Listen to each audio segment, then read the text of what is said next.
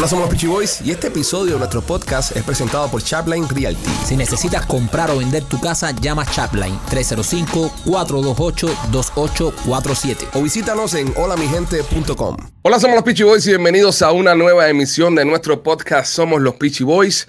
Hoy, un lunes bastante preocupado por la situación que está pasando en nuestro país, Cuba, especialmente en la zona de Matanzas por el incendio que ha estado ocurriendo durante todo este fin de semana. Y vamos a tener un programa bastante especial para ustedes con mucha información con respecto al tema. Primo, ¿cómo estás? Bien, primo, pero preocupado, sí. Preocupado también, ¿no? Preocupado porque ese, ese fuego no para. Ese fuego no para. Señoras y señores, eh, vamos a estar haciendo una conexión en los próximos eh, minutos del podcast con nuestro amigo eh, Rubén Capote, que está ahora mismo en Tampa, cubano que eh, reside en Tampa, es meteorólogo de, de, las noticias en Tampa, pero en Cuba trabajó como en la industria de alto riesgo y, y uno de los, de los, proyectos que supervisó, que, que, hizo, fue este supertanquero que está ahora mismo teniendo un incidente, así que vamos a estarnos conectando con él para conversar un poco sobre lo que está pasando, cuáles fueron los errores que se cometieron, cuáles son los errores que aún se siguen cometiendo y si esto tiene alguna solución.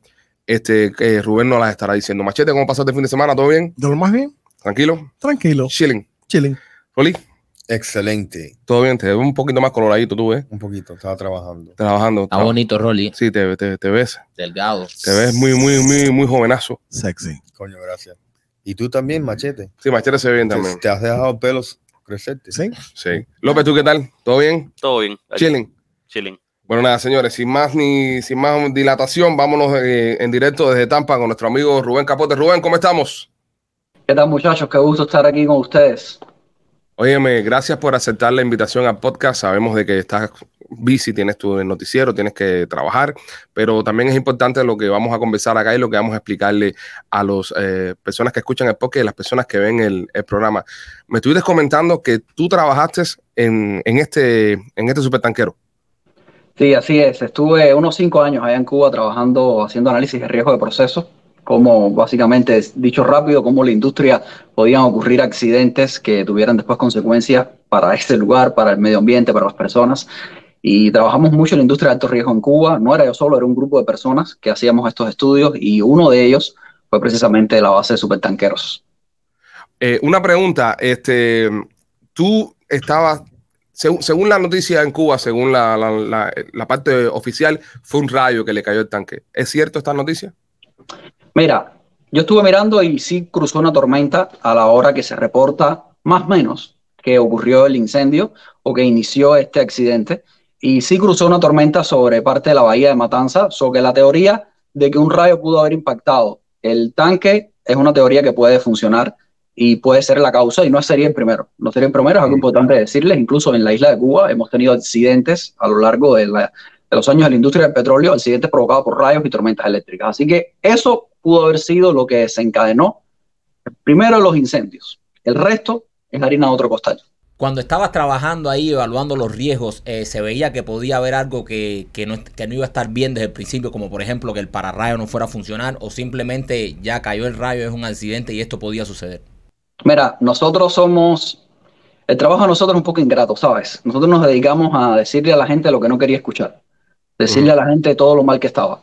Y por supuesto, un estudio de riesgo, como tú lo haces, no solo en supertanquero, en cualquier industria, tu objetivo es identificar esos peligros o esas amenazas que pueden a la postre desencadenar en un incendio. El escenario de un incendio o de un accidente generado por un rayo fue algo que analizamos. Mi trabajo específico dentro de este equipo multidisciplinario, que habían ingenieros de toda índole, mecánicos, nucleares, etcétera, eran las modelaciones de accidente. Básicamente, después que caía el rayo, ¿qué era lo que podía pasar? Lo que está pasando, ¿no? Y era a través de software y modelar radiación térmica, explosiones, sobrepresión, la nube de contaminantes. Pero la respuesta a tu pregunta, Michael, sí. Nosotros evaluábamos esto y este era un escenario, que cayera un rayo. Ahora bien, una de las cosas que se ha estado hablando mucho y he estado leyendo las personas preguntando por qué no habían pararrayos en esta instalación. Vamos a poner esto en contexto. Estos son ocho tanques de domo geodésico, son como redonditos arriba. Es la base de supertanquero, es el lugar donde la mayor capacidad de almacenamiento de crudo que hay en la isla de Cuba. Estos ocho tanques, cada uno tiene alrededor de 50 millones de litros, casi 50 mil metros cúbicos de, de, capacidad. Entonces, ellos actualmente, o en su momento, tenían una malla Faraday encima del domo, no era un pararrayo. Y ahí fue el primer punto de disquisiciones teóricas si era suficiente una malla Faraday para proteger estos tanques de domo geodésico o era importante instalar un pararrayo. Hasta que tengo conocimiento, nunca se instaló un pararrayo, se quedó con las mallas Faraday en el Ujú. tope de los, de los tanques, en el domo. Y coño, mira, ahí tienes la consecuencia, ¿no? Estuvimos viendo imágenes de videos donde hay un accidente similar en otro tipo de, de supertanquero, un poco más pequeño, no, tiene nada que ver con este que estaba en, Cuba, pero bueno, es la misma forma, tiene la misma forma, como tú dijiste que era un domo, etcétera. Y este fuego fue apagado en solamente 30, 40 segundos. ¿Qué pasa en, en este supertanquero de Cuba que se forma este despelote? Mira, eso es una excelente pregunta. Estar desde lejos y más aquí en Estados Unidos te llega muy sesgada la información desde Cuba y sin ánimos de especular, vamos a hablar un poco de lo que hemos tenido acceso y ha tenido acceso todo el mundo. Son las fotos y las imágenes que han puesto eh, en Cuba, sobre todo el gobierno. Y sobre esas imágenes podemos empezar a hacer un análisis. Y te decía al principio que el primer accidente y el primer incendio lo pudo haber originado este rayo. El accidente es uno solo, ¿no? Pero todo lo que hemos visto después, esto que ocurrió en la tarde, tarde noche del viernes y todavía estamos hablando hoy lunes y todavía esto sigue ardiendo. Entonces, por concepto, eh, muchachos, esto es un accidente, a mi criterio, el más grande industrial que ha tenido la isla de Cuba. Y un accidente de esta envergadura no lo origina una sola cosa. Aquí han fallado muchísimas cosas para llegar al punto en que estamos y ojo, esto no ha terminado todavía, o al menos en el momento que estamos hablando aquí, esto no ha terminado todavía. Entonces, aquí fallaron muchas cosas. Y sobre todo falló el timing al principio. Mira, les cuento rápido. Estos tanques tienen un sistema automático contra incendios. Y lo primero, como dices en ese video, un incendio en combustibles se ataca con espuma, no con agua. Al incendio no se le puede echar agua por concepto. Eso es un error garrafal y sin entrar en la teoría de por qué esto está mal, simplemente quédense con la información que eso está mal. Eso no se puede hacer bajo ningún concepto. No le puedes echar agua encima donde está ardiendo. Eso es imposible. Eso no lo puedes hacer. Lo atacas con espuma. Estos tanques tenían un sistema automático de extinción de incendios. Tenían unas bolsas dentro del tanque que con el calor uh -huh. se iban a abrir, iban a esparcir un líquido y ese líquido iba a crear un manto de espuma y es lo que va a aislar el oxígeno de la fuente de calor y termina sofocando el incendio. Eso es lo correcto y eso es lo que estamos viendo en ese video que, que estabas mencionando. Básicamente, crear un manto de espuma arriba de un tanque para que eso cree un aislante con el oxígeno y simplemente sofoque el incendio. Esa es la manera correcta de hacerlo y la manera que se ha estaba, hecho. ¿Dónde estaban esos, esos espumas en estos tanques? ¿No existían en estos tanques cubanos? Mira, sí lo tenía instalado. Tenía instalado un sistema automático de extinción de incendio con espuma, pero el problema es que aparentemente eso no funcionó. No funcionó. Ahí es donde algunas de las preguntas que yo quisiera encontrar una respuesta, que alguien me lo dijera, ¿no? Pero más que eso, cuando tú vas a atacar con espuma, si ves ese video que están atacando ese tanque que tú mencionas, ese tanque está blanco, blanco del color de la pintura. En los uh -huh. tanques y la mayoría de los videos que hemos visto, cuando comenzaron a enfriar esos tanques ya estaba rojo vivo. Ya ahí estaba en un punto de no retorno, básicamente. En ese momento tú no tenías nada que hacer con ese tanque. Pero la pregunta, y lo más importante, ¿dónde está el sistema contra incendio en la instalación? Esa instalación, muchachos, tiene un sistema contra incendio diseñado para combatir este tipo de accidentes y para evitar que suceda lo que hemos visto que ha estado sucediendo, esa reacción en cadena de que un tanque ha ido afectando al otro y al otro y al otro. Entonces, este sistema contra incendio básicamente está compuesto con monitores. Monitores son como pitones, cañones de agua que a una distancia segura, fuera del cubeto de contención del, del tanque, tú enfrías el tanque. Tú necesitas tener el tanque frío para echarle la espuma. Pero si eso no está funcionando y hay imágenes ahí que eso se fue de control, tú te tienes que olvidar de ese tanque. Ese tanque lo perdiste. Tú te tienes que concentrar en el tanque que está al lado y tienes que enfriarlo. Pero mira, no puedes enfriarlo dentro del cubeto de contención. Hay imágenes ahí de los bomberos dentro del cubeto de contención. Uh -huh. Es criminal ver esas imágenes porque básicamente eso no lo puedes hacer. Estás expuesto a un peligro inmenso y lamentablemente hay 17 bomberos desaparecidos después del accidente. Tú tienes que hacerlo desde esos monitores que están instalados y ahí se ven en las imágenes. Se ven en las imágenes, pero no están echando agua. ¿Por qué no estaban funcionando?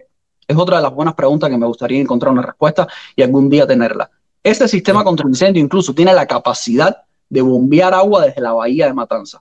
Aquí se wow. empezó a hablar de instalar bombas para bombear desde la bahía de Matanza el día sábado.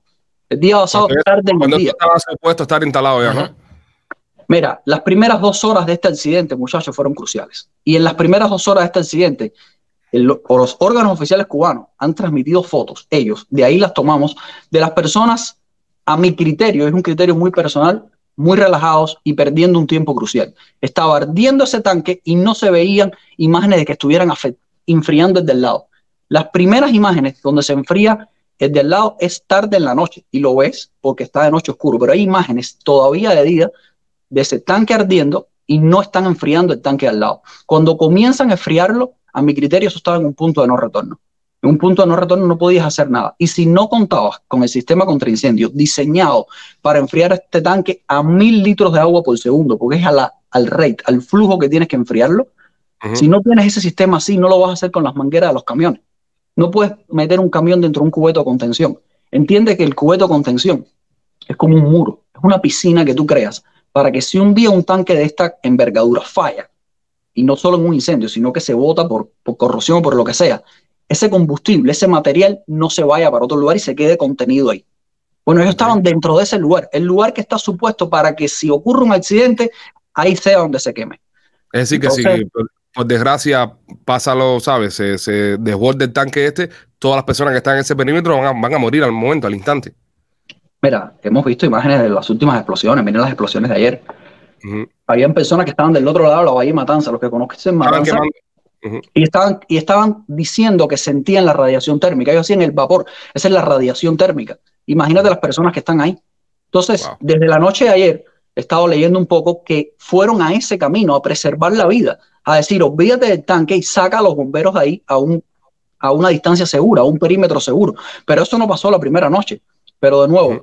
Muchachos, el tiempo que se perdió cuando cayó ese rayo. Cayendo ese rayo, el sistema contra incendio no funcionó, era momento de hacer dos cosas. Comenzar a enfriar el tanque al lado y comenzar a trasear los otros tanques. Tienes que sacar el combustible, tienes que bajar inventario. Y eso fue algo que empezaron a hacer al otro día. Fue cuando llevaron el barco, llevaron las pailas. Tenías que hacerlo desde ese momento. Desde ese momento hay que enfriar y hay que trasear combustible. Tienes que bajar inventario. Y podrán decir, dime, dime. Una preguntita, ya que, ya que fallaron tantos protocolos, ¿cuál es el protocolo ahora adecuado que se debe hacer para parar ese incendio? Mira, Michael, lo primero tienes que preservar la vida de los bomberos. Tienes que preservarlo. Si tienes que dar por perdido los tanques, tienes que darlo. Tienes que preservar la vida de los bomberos. Ahora mismo No. tienes que echar A este, a este- a este punto es, es- es muy difícil ya detener eso, ¿eh? No, me- mira, el, el tanque 3, eso, no- eso se va a consumir como mismo se consumió el 1, se va a consumir el 2 y el ¿Cuántos 3 se va a son? consumir también. ¿Cuántos En, son? en ¿Tres total tanques? son ocho. En total son Ocho. ocho tanques. Ocho tanques divididos en dos baterías de cuatro cada uno. Se han incendiado los primeros tres de una batería. Hay mucha información que todavía no está clara. Si el cuarto tanque lograron vaciarlo completo, quitarle todo el material que tenía. Si eso se logró hacer, ese cuarto tanque no es un peligro. Si eso no se logró hacer, Michael, la respuesta a tu pregunta es enfriar el tanque 4. Tienes que concentrarte en el tanque 4. Como el primer día, tenías que concentrarte en el tanque 2. Tienes que concentrarte en el tanque 4, pero tienes que preservar la vida de esos muchachos. Si se pierde el tanque 4, se pierde, pero no pueden perderse la vida de los bomberos, como pasó en el primer, esa primera noche. Esos videos y esas imágenes de los bomberos dentro del cubete de contención. Y de nuevo, lo que les iba a decir, es fácil decirlo desde aquí y es fácil decir, no estás ahí, pero eso estaba escrito, muchachos. Nosotros hacíamos estudios, análisis de riesgo que lamentablemente teníamos el ingrato trabajo de decirle a la gente lo que no quería escuchar. Y no se escuchaba. La seguridad en este tipo de industrias, lo único que se decía era un lema, safety first, pero no se aplicaba. ¿Qué te decían, eh, Rubén? Rubén, en uno de estos reportes que tú hiciste, que tú le explicaste a, a un dirigente de esto, mira, pasa esto y esto y esto, ¿cuál era la respuesta que te daban? ¿Cuál era la excusa que te daban por la cual ellos no tomaban las medidas necesarias? Mira, afortunadamente no tuve que llegar ni hasta allá arriba, ¿no? ¿Ok? Yo simplemente le daba los informes a las personas que se encargaban de seguridad en la instalación, que al final eran parte de nosotros, eran parte de nuestro equipo, aunque no, no pertenecían a nuestra empresa, pero eran gente que estaba velando por la seguridad. Cuando esa persona llegaba a donde se repartía el dinero de alguna manera, era el último que cogía. Mantenimiento, seguridad, esos proyectos. Imagínate, los estudios, lo que nosotros estábamos proponiendo, nosotros entendemos que son cosas que quizás se van al alcance del poder económico de Cuba. Es cierto, pero si quieres evitar que estas cosas sucedan, tienes que ponerle dinero a la seguridad. Y esto ha pasado en muchos lugares. Yo creo que, les decía que este para mí es el accidente industrial más grande de la isla de Cuba, y yo lo comparo con accidentes que han sido icónicos, íconos a lo largo de la industria petrolera en esta índole, en tanques de combustible. Por ejemplo, en Venezuela, en Tacó, en el año 1984. Búsquenlo, es un accidente histórico. Y también el accidente de Buncefield, en el Reino Unido, en el año 2005. Son accidentes. bueno, y de eso no se aprendió. Con el tema del poder económico, y esto es una de las cosas que, de que estamos desde acá todos condenando, ¿no? Es que hay poder económico para hacer hoteles, hay poder económico para hacer infraestructura de turismo, hay poder económico para invertir en 20 mil cosas, incluso eh, en la industria y los aparatos represivos, pero no hay poder económico para llevar medidas necesarias para proveer la seguridad de, de- de los ciudadanos cubanos. Lo vimos cuando pasó lo del avión aquí que se cayó, cuando pasó lo del el hotel este que explotó, el balcón este que se cae. Que también le hicimos cierres. Exactamente, a, a todo eso le hacen estudio de riesgo, todos eso te dicen, señor, esto se va a caer, señor, esto va a pasar esto, pero nadie hace nada. La dictadura no hace nada por la gente y terminan luego muriendo el pueblo de Cuba, porque si hemos visto las imágenes, está Canel sentado en una oficina con aire acondicionado, mientras hay un, hay un bombero que está quemado que le están echando eh, aire con un pedazo de, de cartón. Sí. Entonces, Mira. eh, al final del día, al final del día, todas estas cosas, porque la gente nos dice, mira, nosotros nos han criticado en la radio y nos dicen, coño, Pichi, no es tiempo de hablar de política. Señores, es por culpa de la dictadura que estas cosas pasaron. Rubén nos lo está diciendo ahora mismo. Se le dieron las informaciones, se le dieron los reportes para decirle, esto está mal, esto tienen que arreglarlo, y al final no lo hacen, porque gastan los recursos en otras cosas. Mira, y incluso es con mucho menos dinero que eso que estás diciendo. Eso que estás diciendo está retratando la realidad, pero no se necesita el dinero de un hotel para que el sistema automático contra incendio y esa instalación hubiese funcionado. No se requiere el dinero de un hotel para que ese aparato contra incendio diseñado e instalado para que no suceda eso otro hubiese funcionado. Ahí están las imágenes, los bomberos al lado de esos pitones instalados para que eso funcione y no funcionaban. ¿Por qué no funcionaban? No sabemos, es especulativo, pero posiblemente no, quizás no había petróleo para la bomba, o quizás no se le dio mantenimiento y no abrieron. Quién sabe lo que pudo haber pasado, pero era una ínfima parte de lo que cuesta hacer un hotel que ese sistema contra incendio estuviera funcionando y sin, y sin embargo no lo hicieron. No lo hicieron, ¿entiendes? Son, es, es hasta, da hasta más tristeza lo que está pasando, porque con muy poco y un poquito de atención y una buena distribución de los recursos y haberse puesto para eso, no hubiese llegado a esto. Y eso por un lado. Y lo otro, yo creo que, y por lo que he estado viendo, ahí comenzaron a tomar decisiones. Personas que sabían de seguridad y personas que sabían de combatir incendios después de la noche del sábado. O, o después del día sábado, cuando empezó el día sábado. Fue que empezaron Perdieron a tomar decisiones. No. un tiempo que era crucial. Mira, Tú, dices, tú dices que lo peor eh, no ha terminado. ¿Qué, qué, qué tú crees que pueda seguir pasando en estos próximos días, Rubén? mira, primero hay 17 personas que están desaparecidas. Sí. Y va a ser muy duro, pero muy duro cuando logren esclarecer y puedan acceder a ese lugar donde estaban esas personas. Por respeto a la familia de esas personas, no quiero dar mi opinión. Yo hice los análisis de consecuencia de esa instalación y yo sé lo que pasaba si ese tanque se quemaba. De esa parte no, por respeto a esas familias no quisiera hablar. Pero eso es uno de los puntos más duros. Eso es uno de los puntos más duros. El otro punto duro es que si había una crisis energética en el país donde, como tú lo dices, estaba el tipo en el hospital con, echándole aire con eso, imagínate ahora cuando se te quema y se te siniestra la planta de mayor almacenamiento de combustible del país. Imagínate el pueblo de Cuba, los que todos los días necesitan la corriente para cocinar, para enfriar el, para todo eso, imagínate qué va a pasar con ellos ahora. El impacto al medio ambiente en un, en un accidente como este va a pasar muchísimo tiempo, semanas y semanas para que lo logres cuantificar, pero también lo van a tener, también lo van a tener. Y nube escenario, tú que eres meteorólogo, esta nube negra que están reportando que se está viendo por encima de la, de la Habana, me cuentan de que puede hacer que caiga lluvia ácida. ¿Cómo, cómo es este, pues, este fenómeno? Mira, el fenómeno de la lluvia ácida es un poco más complejo. Lo que sí es una realidad y ha caído es que ha precipitado en partes de Cuba y ha caído hollín. Por supuesto, son pa- partículas suspendidas que si caen las gotas de lluvia las capturan y las ponen en el suelo. Hollín se ha hollín. caído. Es hoy no lluvia ácida todavía. Todavía no se está hablando de lluvia ácida, pero hollín sí. Y, y- pero es perjudicial igual. Esto es Sí, sí, perjudicial. claro. Y es complicado. Alguien me preguntaba más temprano, y yo creo que es bueno aclararlo para la gente que nos ve aquí en Florida, que si esto podía llegar a ser un problema para nosotros en Florida. Y la buena noticia para nosotros es que los vientos predominantes en esta época del año no son del sur. Nosotros estamos al norte de todo esto y el viento tiene que soplar del sur para traernos esta nube. Los vientos predominantes, los que pueden soplar con fuerza y sobre todo ser pertinaz en el tiempo suficiente para traernos ese penacho hacia nosotros, no son probables en esta época del año. Si estuviéramos en marzo o abril, otro gallo cantaría. Pero ahora en el verano no hay problema porque generalmente sopla del noreste, así que eso no va a ser un problema para nosotros. Este, ayuda internacional. Se dice que Cuba pidió ayuda de Venezuela, de México, ¿sabes? sus secuaces, sus aliados en toda esta onda. ¿Tenemos acá en los Estados Unidos la tecnología para apagar ese incendio en, nada o es una cosa que ya se fue de control? Mira, ese incendio si lo hubiesen atacado en las primeras dos horas, hubiese pasado ese video que, que me estabas mencionando al principio. Es posible que lo hubiesen controlado. El incendio es en el que está en este momento.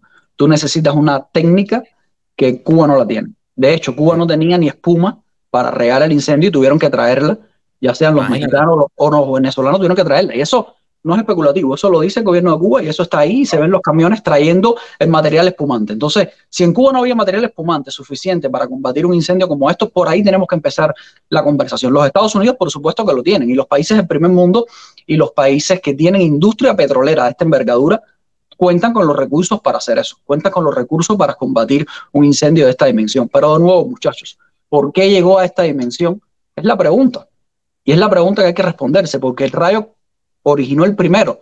Y si todas estas cosas hubiesen funcionado, no hubiese llegado a eso. Rápidamente, hablando un poco de teoría de seguridad, que ustedes lo van a entender, y nuestra gente que nos ve también. Tú tienes lo que no quieres que suceda, que es el accidente. Antes del accidente, tú tienes las causas, lo que te lo puede provocar. Y tú pones barreras de seguridad entre la causa y el accidente. Por ejemplo, un rayo es una causa de un accidente. Tú pones barreras de seguridad. ¿Cuál es la primera? El pararrayo. ¿Cuál es la segunda? Darle mantenimiento al pararrayo. La tercera, hacer estudios de riesgo. Y eso, si todo eso funciona bien, tú no llegas al accidente. Pero de este lado, también tú tienes barreras de seguridad entre el accidente y las consecuencias. El accidente es que se incendió, las consecuencias, que se queme de al lado, que se mueran los bomberos, que pase todas estas cosas. Y ahí también tú tienes barreras de seguridad. ¿Cuáles son las barreras de seguridad? Un sistema contra incendio que funcione. Si no te funciona el sistema contra incendio, está frito. Tienes que tener el sistema espumante. Y por ahí para allá son barreras de seguridad, el timing, el tiempo de reacción. Esas primeras imágenes de las primeras dos horas, y digo las primeras dos horas porque son las imágenes que hay de día, y sabemos que es de día. Si tú ves, la gente está en un estado de relajación al menos aparente, y es lo que juzgamos por fotos. No estamos especulando. Lo que vemos es la gente aparente. Compara esas imágenes de día con las imágenes de noche donde están los pobres bomberos dentro del pueblo con el tanque rojo echándole agua. Wow. Compara eso, esa intensidad, ese valor de esos bomberos y ese esfuerzo que hicieron, tenían que hacerlo de día. Tenían que hacerlo en el momento en que empezó a incendiarse el incendio. ¿Por qué no se hizo? Bueno, una teoría, y me atrevo a decirla, porque no sabían que tenían que hacerlo. No sabían. Porque quizás las personas, y fue un- algo que te dije más temprano, las personas que quizás, y lo doy en términos de probabilidad porque no tengo la verdad absoluta, que tomaron las primeras decisiones ahí, desde el punto de vista operativo, quizás eran personas que no tenían todo el conocimiento. Si te pones y analizas las decisiones que se tomaron del sábado en lo adelante, son decisiones enfocadas a preservar la vida de las personas y son decisiones enfocadas en básicamente enfriar los otros tanques y hacer cosas lógicas. Las Muchas primeras personas, están, ajá, muchas personas están diciendo de que no, porque imagínate que los bomberos, que son muchachitos que están en el servicio, eso lo entendemos y sabemos que no, no tienen la experiencia que es necesaria para llevar a cabo ese trabajo, pero los dirigentes que están por encima de esos muchachos, los dirigentes que están por encima de esos pobres y felices, que, que son los que están mandando al frente, son las personas que tenían que haber estado preparadas para afrontar esta, esta crisis y poder dar las órdenes y tomar las medidas necesarias para sa- salvar el- los supertanqueros, pero también a su personal. Mira, yo te puedo dar fe y me queda claro que en Cuba hay colegas míos con los que trabajé, que tuve la dicha de aprender de ellos, que los tipos tienen la capacidad suficiente para haber tomado buenas decisiones. No son personas del partido, no tienen nada que ver con el gobierno. Son simplemente científicos, ingenieros, bomberos que tienen la capacidad de tomar buenas decisiones. Pero si tú no llamas a la persona correcta, eso no pasa. Cuando llegó la ayuda internacional, sobre todo los mexicanos que tienen experiencia en este tipo de cosas, cambió el tipo de decisiones. Pero cuando llegaron, cinco o seis horas después, cuando había un punto de no retorno entre el tanque 1 y el tanque 2, Y le hicieron un acto político en el aeropuerto. Los tipos, los mexicanos llegaron, los venezolanos llegaron y esta gente haciéndole un acto político. En vez de llegar, esa gente tenía que haber aterrizado arriba a la candela, vaya, como, como quien dice. Y, y perdieron no sé cuántas horas en un acto político en el aeropuerto. Es una locura. Este, Rubén, te queremos dar las gracias, compadre, por, por haber sacado un poco de tu tiempo, compartir con nosotros tu experiencia y darle un poco de claridad ¿no? y un poco de luz a, a- esto que está pasando, porque en verdad que estamos un poco todos desconcertados y sobre todo los que vivimos acá desde afuera, que estamos viendo todo esto, sabiendo cómo funciona este país a la hora de resolver este tipo de crisis y, y seguimos sin entender cómo son tan ineptos esta gente allá dentro de Cuba, pero bueno, lamentablemente al final del día es una dictadura y así son las cosas. Desde acá te queremos dar las gracias. Eh, ¿Algo más que quieras decir antes de irte? No, agradecerles a ustedes por la oportunidad y el espacio. Eh, creo que es lamentable lo que se está viendo, lamentable por nuestra gente, nuestros hermanos cubanos, la familia de, esos bomberos que, están ahí, desaparecidos todavía. Es lamentable eso que está sucediendo, pero bueno, vamos a esperar y, confiar en que no se pierdan más vidas humanas, que es lo más importante. Lo demás, pues, ya verá qué pasa, pero yo creo que esto llegó a una dimensión que no solo debemos responsabilizar a ese primer rayo, si fue el rayo el, el que cayó, que también eso puede entrar en teoría, pero lo que estamos viendo hoy, muchachos, el lunes, después de casi 72 horas o más de eso, no es solo responsabilidad de un rayo, y dijiste una palabra muy clave ahí, Alex, y lamentablemente cuando la ineptitud se mezcla con algo tan volátil como un accidente industrial de esta manera, pues lamentablemente tienes estas cosas. Gracias, Rubén Gracias, Capote. hermano. Muchas gracias, hermano. Lo- ustedes. Cuídate, papá. Es lo que hay, es lo que hay. Lamentablemente estamos viendo un régimen que es muy ineficiente. Yo estoy viendo las imágenes de estos helicópteros y de estos, políticos y salvando la distancia, ¿no? Porque lo que pasó en Pripyat, allá en Chernobyl, fue algo mucho más grande por, por ¿sabes? Era una- un desastre nuclear, un- Correcto. era una cosa ya que se, se jodió todo el mundo, ¿no? Pero es igualito, es, es el mismo proceder, es el mismo proceso de lo que pasó en el accidente de Chernobyl. Son un montón de estúpidos e ineptos tomando decisiones y creando errores uno detrás del otro. Ahí había un anormal que tenía que apretar el botón para que bajara la espuma esa, para que no se prendiera eso. Y no, pero espérate, hay que pedir permiso, no sé quién, hay que pedir permiso, no sé dónde, un papel de- de- del gobierno, un papel de esto. Y, y estoy 100% seguro que en el futuro, cuando sepamos las causas de esto, van a haber una cadena de hechos que fueron provocados por gente eh, no apta para hacer este tipo de, de trabajo. O, o sea, un- una cadena de cagazones. O sea, Exactamente, sí, sí, una cagazón en cadena de gente que le echaron a perder y, y gente que cagaron esto. Bueno, yo recuerdo y, y lo he leído por ahí que lo de Chernobyl terminó siendo lo que causó que se caera la Unión Soviética por, por el impacto económico tan fuerte que tuvo en, en el campo socialista, ¿sabes? Pues a que esa gente pudieran apagar la, la mierda esa. Ahora en Cuba, esto va a ser, como estuvo explicando Rubén, va a ser un desastre porque ahí es donde más grandes reservas de, ¿sabes? tenían ellos de, de combustible y ya veíamos un país que estaba en crisis de personas protestando y personas tirándose a la calle por los apagones. Por, no, los apagones van a ser ahora insoportables. Imagínate que ya estaban ya en un punto ya donde la gente, la gente se estaba tirando para la calle, habían protestas eh, en varios, en varias provincias, porque ya no soportaban los apagones. Muchas personas que nos escriben de allá dicen que se meten casi todo el día sin luz. Entonces imagínate ahora que se están quemando ya, casi van por tres tanques ya que se, que se están quemando, donde está la reserva más grande, lo que, le, lo, lo que le espera al pueblo en los próximos meses. Después que termine todo esto, después que logren apagar estos tanques, lo que va a venir después para el pueblo, porque va a haber menos energía. Y, y el, el verano Y el verano que más, está más caluroso que, han, que han pasado como en 40 años. Eh, es un desastre, señores, es un desastre y la verdad que más que nada lamentamos la pérdida de vidas humanas que se Sí. están viendo. Como dijo Rubén, él no quiso ser muy específico con el tema de, de los 17 desaparecidos, pero, ¿sabes? Hay solamente que leer entre líneas para saber eh, cómo está la situación y lamentablemente la situación de estos muchachos que igual, como él dijo, por respeto a la familia, no podemos especular sobre, sobre, ¿sabes? sobre su vida y, y los que les pudo haber pasado, pero es otro de los desastres más que pasan en nuestro país, otra de las cosas lamentables que pasan por culpa de, de- un régimen, eh, un régimen inepto, un régimen que no está capacitado para ofrecerle seguridad a sus ciudadanos. Hay muchas personas que están escribiendo en las redes criticando, que se critica el régimen de Cuba. Y piche, esto no es momento para, para hacer política, esto no es momento para... Sí es momento para hacer política, señores, porque lamentablemente todo lo que pasa en esa isla es culpa de la dictadura, porque la dictadura es la que no toma las medidas necesarias para que ustedes estén bien. La dictadura no es la que toma las medidas necesarias para que los ciudadanos de nuestro país tengan una vida segura y una vida próspera. Es lamentable, pero que hay, hay que decirlo. Es culpa de ellos. Es culpa de ellos. El otro día estaba Canel en un huerto, un domingo, levantando papa y levantando boniato y jugando a la pelota. ¿Por qué no estás en Matanza hoy? ¿Por qué no te metiste en la candela en Matanza y vas para allá para- con la gente de Matanza?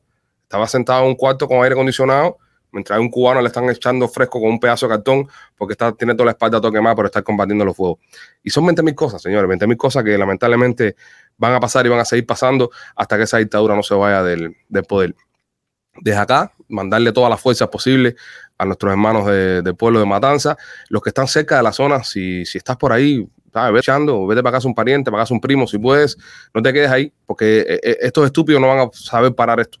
Eso se va, eso se va a pagar cuando se quemen todos los tanques. Ya cuando no haya más nada que quemarse, es que eso se va a pagar. Lamentable. Así, que si usted puede y está en la zona, ¿sabes?